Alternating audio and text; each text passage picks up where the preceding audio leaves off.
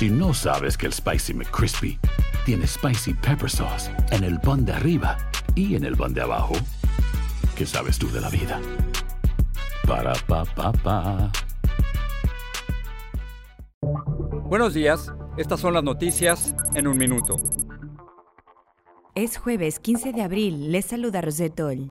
El panel de los CDC que se reunió para analizar la posible relación entre seis casos de trombosis en personas que recibieron la vacuna de Johnson Johnson pospusieron su decisión entre 7 y 10 días más a la espera de tener más información. Expertos advirtieron de los efectos en grupos vulnerables que puedan quedar atrás en la inmunización. Mei Obregón, la madre del niño de 10 años hallado solo en una zona desértica en la frontera de Estados Unidos, momento que fue grabado por un agente, dijo a Univision Noticias que fue liberada por sus supuestos captores y que ya había solicitado asilo.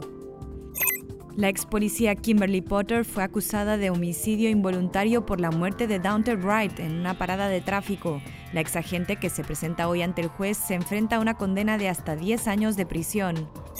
El gobierno de Biden planea anunciar hoy sanciones contra Rusia por los hackeos masivos a agencias federales del año pasado y la interferencia electoral en las pasadas elecciones.